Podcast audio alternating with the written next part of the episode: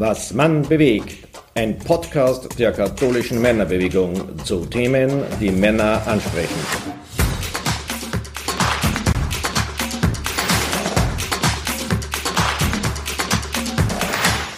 Liebe Hörerinnen und Hörer, mein Name ist Johannes Ebner und ich bin Referent der katholischen Männerbewegung. Heute befinde ich mich im Büro der katholischen Männerbewegung in Linz. Bei mir zu Gast ist der Wertevorstand des Ordensklinikums der Barmherzigen Schwestern in Linz, spirituelle Begleiter und Berater in freier Praxis, Magister Johannes Hessler. Herzlich willkommen, Johannes. Das Thema des heutigen Podcasts ist die spirituelle Dimension des Fastens. Was bedeutet der Begriff des Fastens für dich und worin unterscheidest du Fasten von einer Diät? Also ich muss dazu sagen, dass ich mit dem Fasten persönlich sehr früh in meinem Leben in Berührung gekommen bin. Ich habe mit 21 Jahren habe ich einmal einen Fastenkurs besucht. Das war nämlich ein, ein, ein Angebot der Theologischen Fakultät in Salzburg.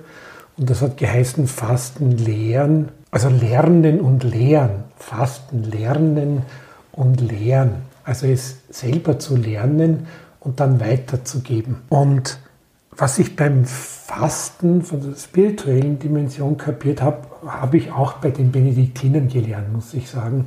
Und das ist eine sehr bodenständige, lebensnahe Einstellung zum Fasten. Und zwar gibt es da einen Satz aus der Regel des heiligen Benedikt, also dem Gründer der Benediktiner. Und da heißt es, er beschreibt diese Regel für die Mönche, aber man kann das natürlich auch, das kann jeder mitnehmen.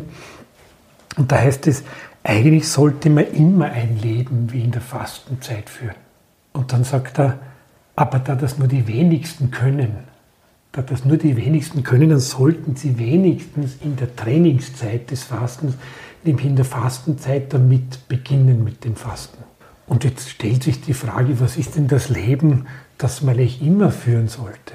Und das ist ganz was Einfaches. Der Benedikt sagt, Fasten heißt eigentlich, sich wieder dem Leben zuwenden. Also dem zuzuwenden, was das Leben fördert und stärkt und das reduzieren, was das Leben mindert und schwächt. Die Lebenskraft in dir mindert und schwächt. Und dieses Leben solltest du eigentlich immer führen. Und da sagt er, ja, das kann man nicht immer. Also es gibt ja dann immer die Laster des Lebens und so weiter. Und es ist dann gut, wenigstens in der Fastenzeit, das sehr bewusst zu pflegen, nämlich das zu tun, das zu stärken, das zu mehren, was das Leben fördert. Und das zu minimieren, das zu fasten, was es schwächt. Ja, danke. Vielleicht noch der Unterschied zur Diät.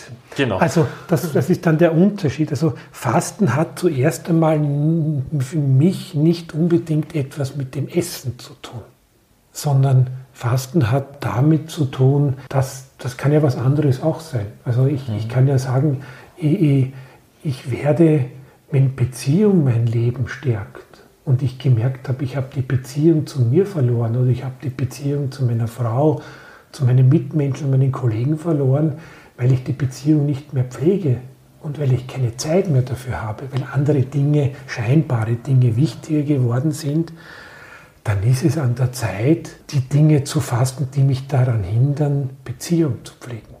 Und eine Diät, sage ich immer, eine Diät ist ja immer etwas, was ja natürlich auf die Nahrung abzielt. Aber Diät heißt ja auch, das braucht man ja auch manchmal zum Gesunden, dass ich eine Diät halte dass ich auch hier wieder Dinge weglasse, die, die mir schaden und, und Dinge pflegen tue, die mir gut tun, auch beim Essen. Dann ist das sinnvoll, eine Diät zu halten. Das hat oft eine medizinische Indikation. Aber für mich ist das Fasten wesentlich umfassender und es hat nicht nur mit einem Verzicht zu tun, sondern auch etwas bewusst zu pflegen. Aktuell befinden wir uns ja in der Fastenzeit, der Vorbereitungszeit auf Ostern. Du hast gesagt, dieses Fasten ist immer ein Erinnern dessen, wie gutes Leben funktioniert oder was gutes Leben ausmacht. Jetzt meine Frage, Jesus war 40 Tage lang in der Wüste. Muss so ein Fastenprozess immer 40 Tage haben oder reicht es auch, wenn ich mich nur eine Stunde am Tag daran erinnere, was gutes Leben ist? Also wenn du jetzt diese Situation der 40 Tage in der Wüste ansprichst, dann muss man natürlich das biblisch verstehen, dass die Zahl 40 natürlich auch eine symbolische Bedeutung hat und auch eine, eine rhythmische Bedeutung. Also Leben, Fasten hat auch immer etwas mit Rhythmus zu tun. Und wenn man im Sinne des Fastens sagt, ich möchte etwas in meinen Gewohnheiten verändern, ich möchte wieder zu einer guten Gewohnheit kommen, dann weiß man dass Gewohnheiten zu verändern ist gar nicht so einfach. Sie kennen das mit, also ihr kennt das mit den, mit den Vorsätzen am Jahresanfang. Am zweiten Tag klappt schon wieder nimmer mehr, weil man immer wieder in die alten Gewohnheiten zurückfällt. Aber das Schlimme ist ja nicht der Rückfall, sondern im Grunde genommen, wenn ich jetzt wieder zu guten Gewohnheiten kommen möchte, wenn, wenn ich mir eine schlechte Gewohnheit abgewöhnen möchte, dann braucht das einen, eine Zeit, einen Zeitrahmen. Und 40 Tage ist eine Zeitspanne, wo man, glaube ich, Gewohnheiten verändern kann. Und das braucht einen Prozess, das geht nicht von heute auf morgen. Also das ist so, so das eine, was hinter der Zahl 40 steht, dass ein Fastenprozess, ein Umkehrprozess Zeit braucht dass ich mir da Zeit geben muss. Ähm, mir fallen da immer die, vielleicht kennst du das auch, wenn man die, die Kalbeln entwöhnt, also von, von, von, von der Muttermilch, von der Mutterkuh, dann schreien die zuerst einmal fürchterlich. Und die hören dann irgendwann einmal auf, weil sie sich an das Neue gewöhnen. Und beim Fasten ist das auch oft so, da, beginnen dann die alten Gewohnheiten, die alten Laster fangen dann zum Schreien an. Und da muss man sich halt Zeit lassen, man die mal schreien lässt und dann die, das vergeht dann schon wieder und man gewöhnt sich dann schon wieder an das Neue. Und beim Fasten denke ich, um einen guten Fastenprozess, auch wenn man zum Beispiel jetzt bewusst fastet, wenn man sagt, ich lasse den Alkohol weg, ich lasse das Rauchen weg, ich lasse bestimmte Speisen weg, dann weiß man, dass man zuerst, dass gar kein so einfacher Prozess ist, das loszulassen, was man sich gewöhnt hat. Und da hilft es, dass es ein längerer Prozess ist, zumindest zum Beispiel ein Fasten von sieben Tagen. Also wenn man wirklich ein fastet im Sinne auch mit dem Essen, sagt niemand, dass es einen Effekt hat, dann braucht das mindestens sieben Tage. Erst da kommt man in einen Fastenprozess hinein. Und der kleine Fastenrhythmus der große Fastenrhythmus im Jahr sind ja die 40 Tage. Dass man zumindest sagt einmal, nehmen wir uns im Jahr einmal 40 Tage dafür Zeit, um gewisse Gewohnheiten wieder umzustellen. Man kann auch sagen, nimm dir zumindest einmal sieben Tage Zeit für das Fasten. Und wenn man einen Wochenrhythmus nimmt, dann gibt es ja die alte Tradition des Fastens, den Fastentag, den Freitag zum Beispiel. Also auch das ist so ein Rhythmus, nimm dir ein der Woche zumindest einen Tag, Zeit, wo du etwas reduzierst, dich zurücknimmst mit der Speise, es wird dir und deinem Körper gut tun.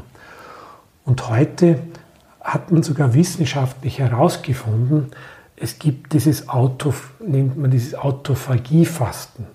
Also wenn man mindestens 14 bis 17 Stunden ein Rhythmus dem Körper jetzt keine Nahrung zuführt, sondern nur Flüssiges, dann hat das eine regenerative Wirkung auf den Körper. Und nicht nur auf den Körper, sondern auch auf das Gehirn. Einen gewissen Zeitrahmen braucht es, damit es einen Effekt gibt. Ob das jetzt 17 Stunden sind, eine Woche sind, 40 Tage sind, das steckt für mich dahinter. Lebensprozesse, Regenerationsprozesse, Fastenprozesse brauchen einen Rhythmus und das macht Sinn. Danke. Spannende Erläuterung. Ich bin selber gerade dabei, diesen 16-Stunden-Rhythmus zu machen. Ich habe das letztes Jahr schon gemacht mit sehr gutem Erfolg und heuer eben wieder.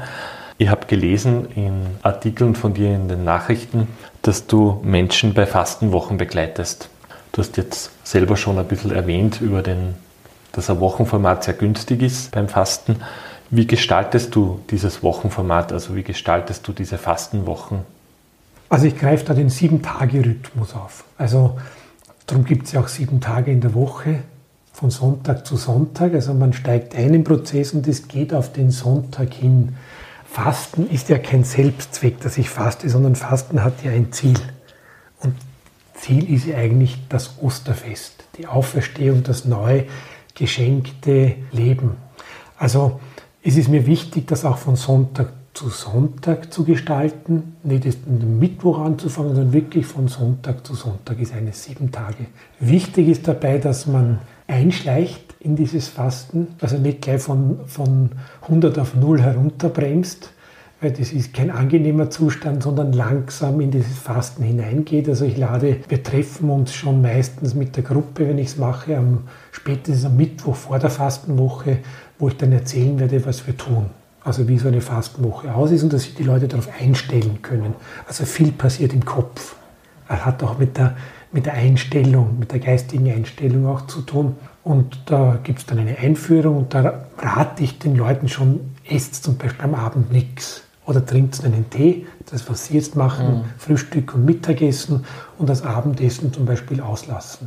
Um im Essen Fleisch schon reduzieren, mehr auf eine basische Kost umzustellen, weil ich mache das Basenfasten. Das heißt, wir haben nur mit Gemüse und Tees dazu und ein Dinkelweckel gibt es in der Früh.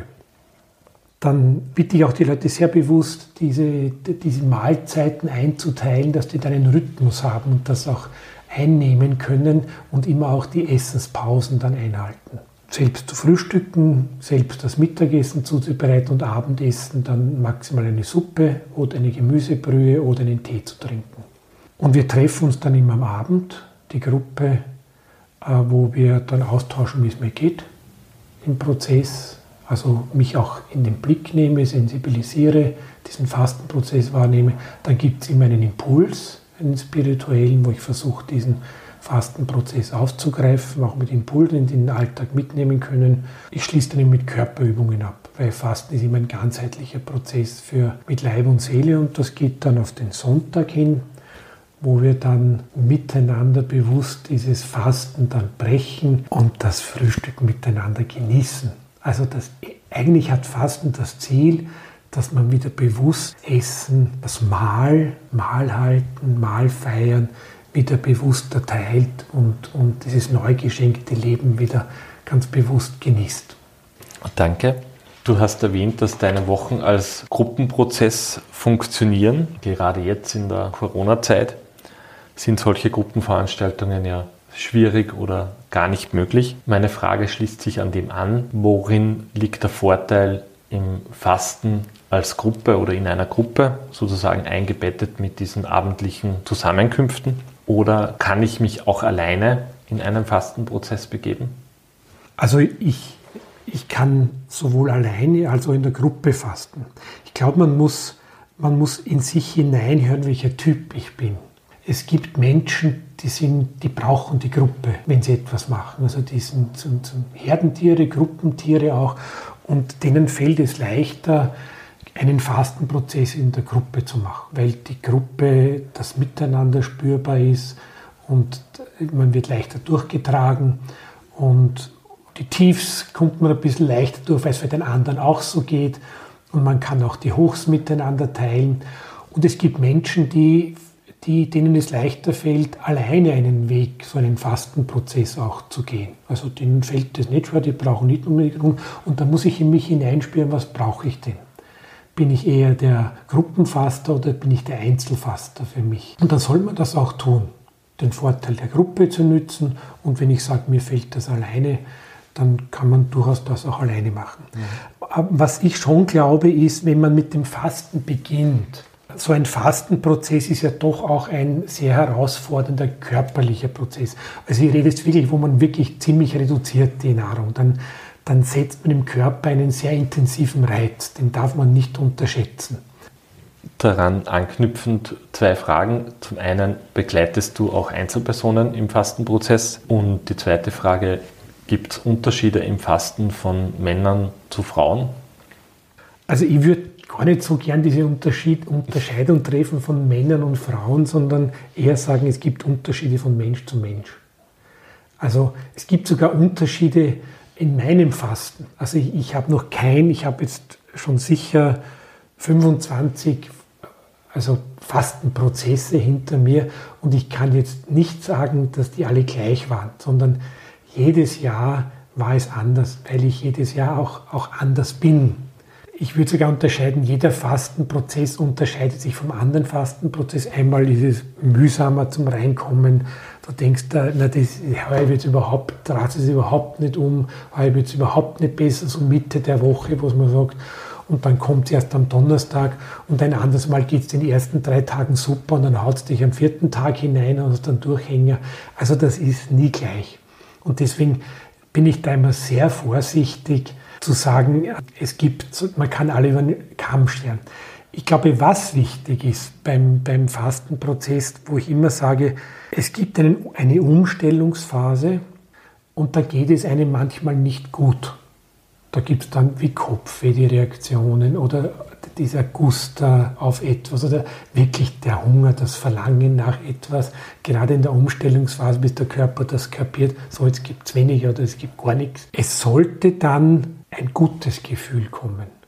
Also wenn es nicht besser wird, wenn es nicht leichter wird und wenn man dann das Gefühl, boah, jetzt bin ich in dem Fasten drin und es geht mir körperlich auch gut und auch seelisch gut, dann muss man schauen, ob, es, ob, ob man das Fasten weitermachen kann.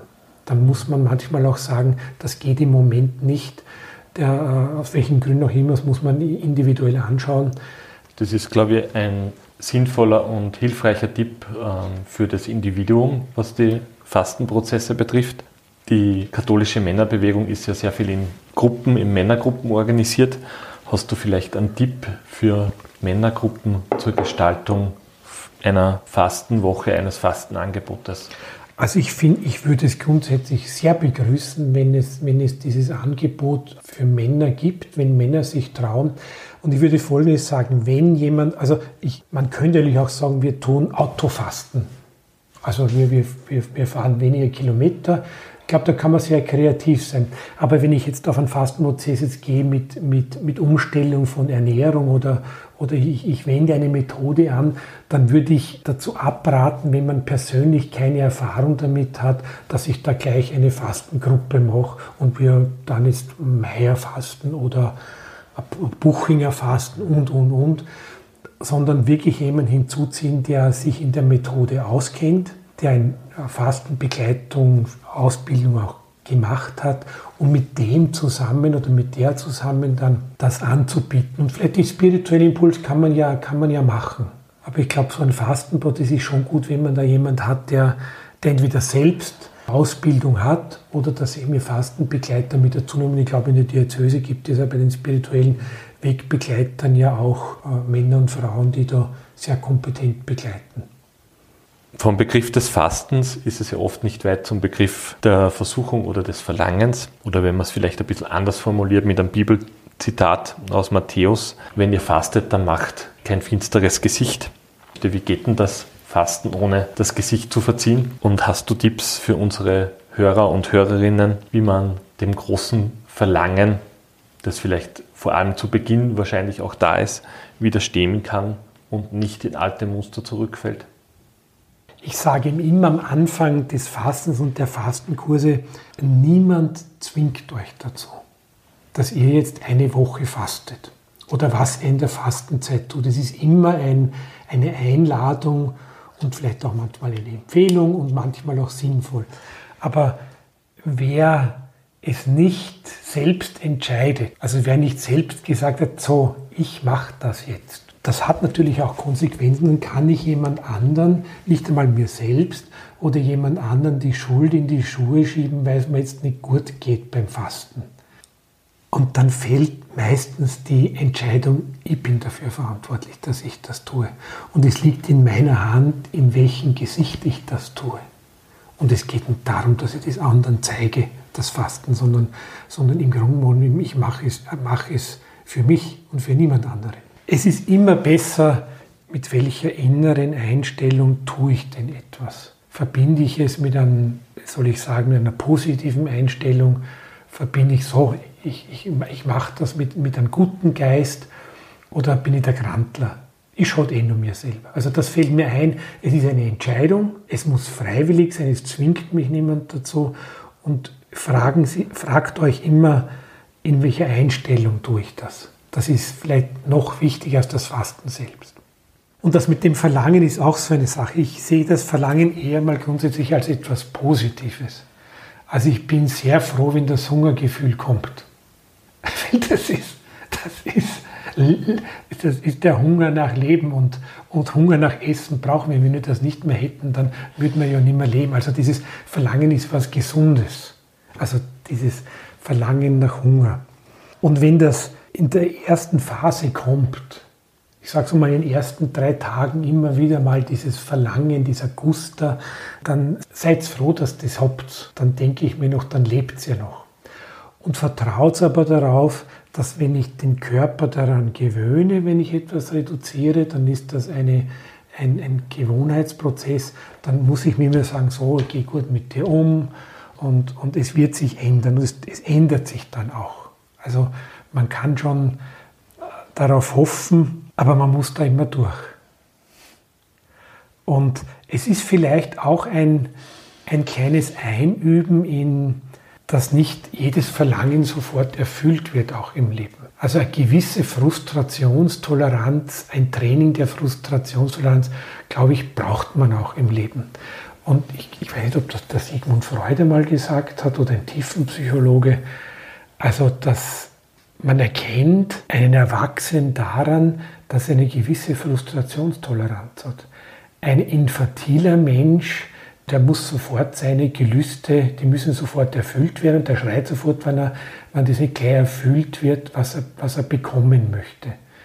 Und für einen Erwachsenen, glaube ich, ist es eine gesunde Reaktion, dass ich auch nicht jedes Verlangen gleich erfülle.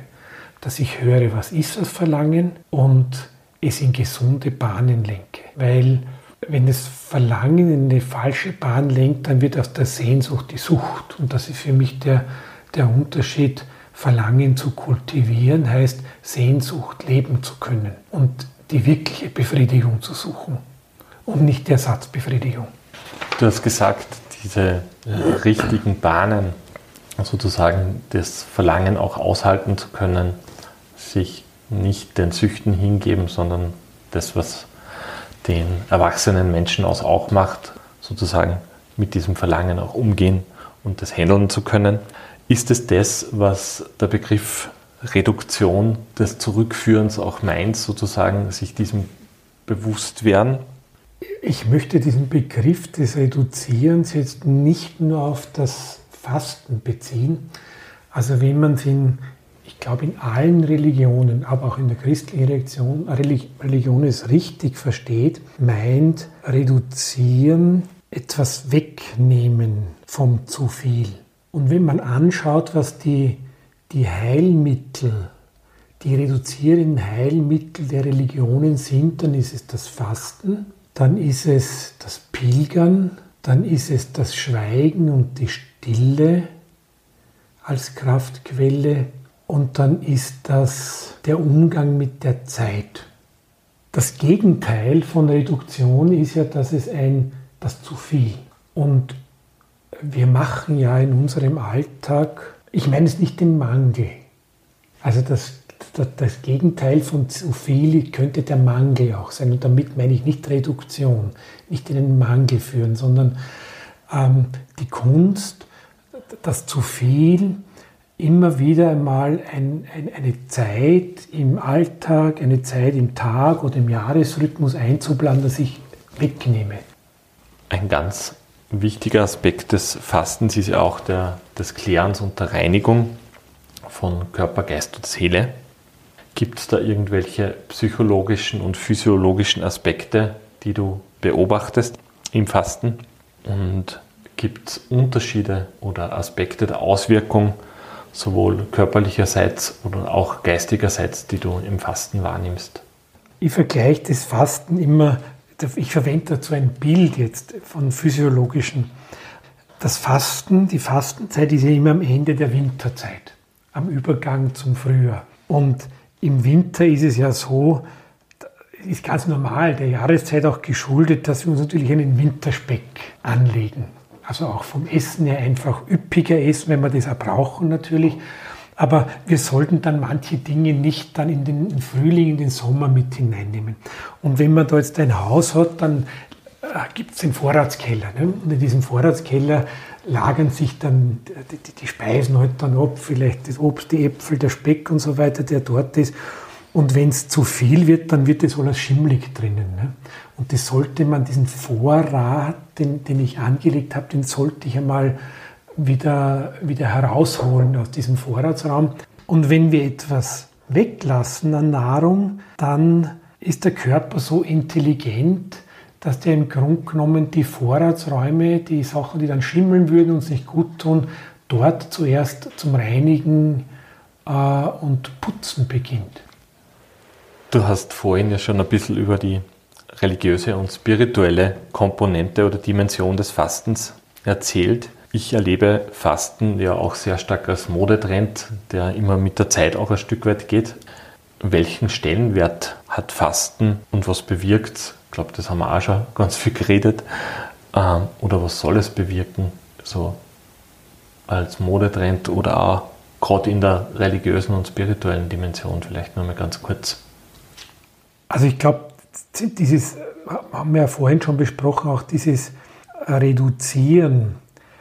Also ich komme nochmal auf den Anfang zurück. Also wir dürfen uns bei dem Fasten jetzt nicht nur auf, die also auf, auf, auf das Weglassen von Nahrungsmitteln reduzieren. Ich glaube, dann da fehlen noch zwei Säulen in der Praxis. Also wenn, wenn man jetzt wenn man jetzt schaut, das Fasten hat ja immer, wenn, biblisch jetzt gesehen, immer auch damit zu tun, mit Gebet und es hat auch damit zu tun mit dem Almosen geben. Es hat immer einen sozialen Aspekt. Es hat, es hat eigentlich einen Aspekt, die drei Beziehungsdimensionen zu stärken. Die Beziehung zu sich selbst, die Beziehung zu den anderen, die Beziehung zu Gott. Also wenn man das Gebet hernehmen würde, dann hat das was mit einer Gottesbeziehung zu tun. Wenn ich dieses Almosen geben, nehmen, heißt das ja nichts anderes, die Not der anderen nicht zu übersehen in dieser Zeit. Nicht nur im Blick auf sich zu wenden, sondern wo sehe ich denn auch Nöte anderer und wie kann ich die lindern und, und was kann mein Fasten dazu beitragen. Und die dritte Dimension dieses Fasten ist ja vielleicht auch noch dieser eigene Reinigungsprozess, also den Blick auch auf sich zu lenken eben das zu stärken, was die Beziehung zu mir, zu den anderen und, und zu Gott stärkt, das zu tun. Das glaube ich, muss, Diät wäre mir da zu wenig oder eine, eine, eine dass man das, die, die Fastenkur ausprobiert und das ausprobiert. Das ist nicht das Ziel des Fastens, sondern diese drei Dimensionen sind da wichtig. Und da kann man sehr kreativ sein, wie ich das machen kann in der Fastenzeit. Vielleicht kann man zusammengefasst sagen, im Luxus des eigenen Fastenprozesses, also ich glaube, das ist ja auch ein Stück weit an Luxus, sich einen Fastenprozess oder einen Fastenweg sozusagen zu leisten oder sich die Zeit auch zu nehmen. Ähm, und in diesem Besinnen auf mich selber soll Gott und sollen aber ganz wichtig auch die Mitmenschen, die anderen, die sich vielleicht diesen Luxus nicht herausnehmen können, nicht zu kurz kommen. Genau. Ich glaube, das ist die, die, die Zeit, Zeitraum des Rückzugs, das Zurückkehren zu sich. Aber das ist nur eine Säule. Das Zurückkehren zu sich sollte auch mich mit meinem tiefen Selbst auch tiefer verbinden und damit auch mit den anderen. Danke dafür auch. Wir sind jetzt, glaube ich, ziemlich am Ende unseres Podcasts angekommen. Ich möchte abschließend zwei Fragen stellen, die du ganz kurz beantworten kannst. Zum Fasten oder im Mittelalter war ja, waren ja Tricks üblich sozusagen, um dem Fasten zu entgehen. Man denke nur an den falschen Hasen oder Biber, die zu Fischen umgedeutet wurden oder unterwegs war auf Reisen und hat das Fastengebot ja auch nicht gegolten. Gibt es in deiner Erfahrung als Fastenbegleiter so ein persönliches Highlight im Fastenvermeiden, einen Trick, den du vielleicht oft beobachtest bei deinen Klienten?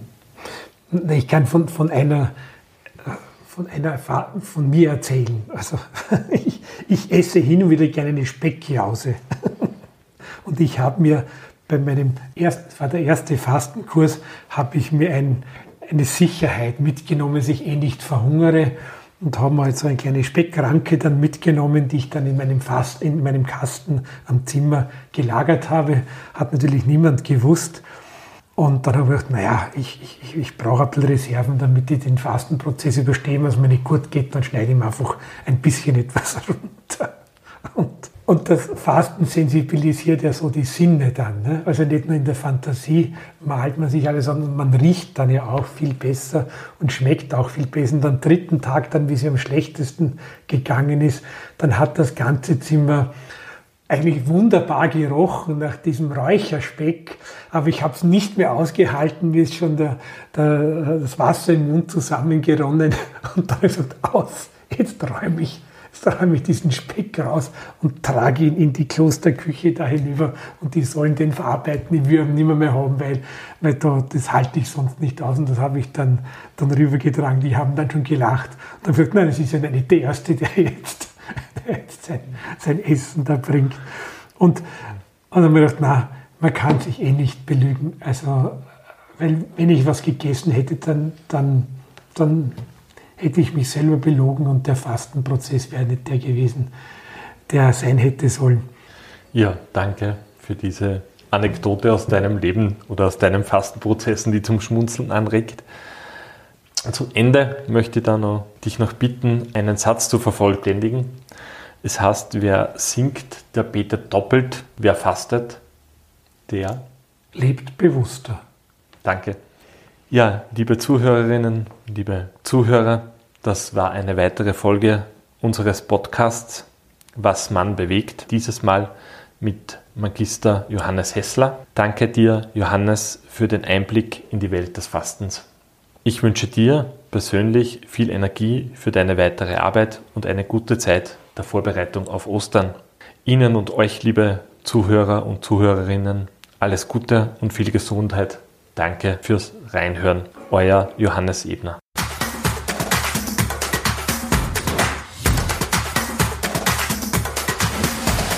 Danke fürs Zuhören. Bis zur nächsten Folge Was man bewegt. Euer KMB Podcast Team.